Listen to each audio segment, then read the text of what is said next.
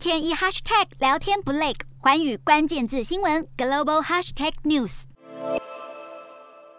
德国媒体报道，去年十二月上任的德国新政府决定兑现联合执政协议的承诺，一改前总理梅克尔以经贸优先、避谈人权问题的作风，对中国立场将转为强硬。德国新政府并没有派代表参加北京冬季奥运，而且据传总理肖兹打算在与中国国家主席习近平会面之前，先和日本以及印度政府咨商，将外交重心放在亚洲其他国家。外交部长贝尔伯克目前也没有打算访问中国他领导的外交部正拟定中国战略，统筹各部会立场，将中国同时视为伙伴、竞争者和体制对手。德国执政三党去年底组成联合政府时，已在联合执政协议，也就是施政方针中，确立价值导向的外交政策，强调与中国合作的基础是人权和国际法，承诺未来将与美国加强协调，并与理念相同的国家合作。减少对中国的战略依赖。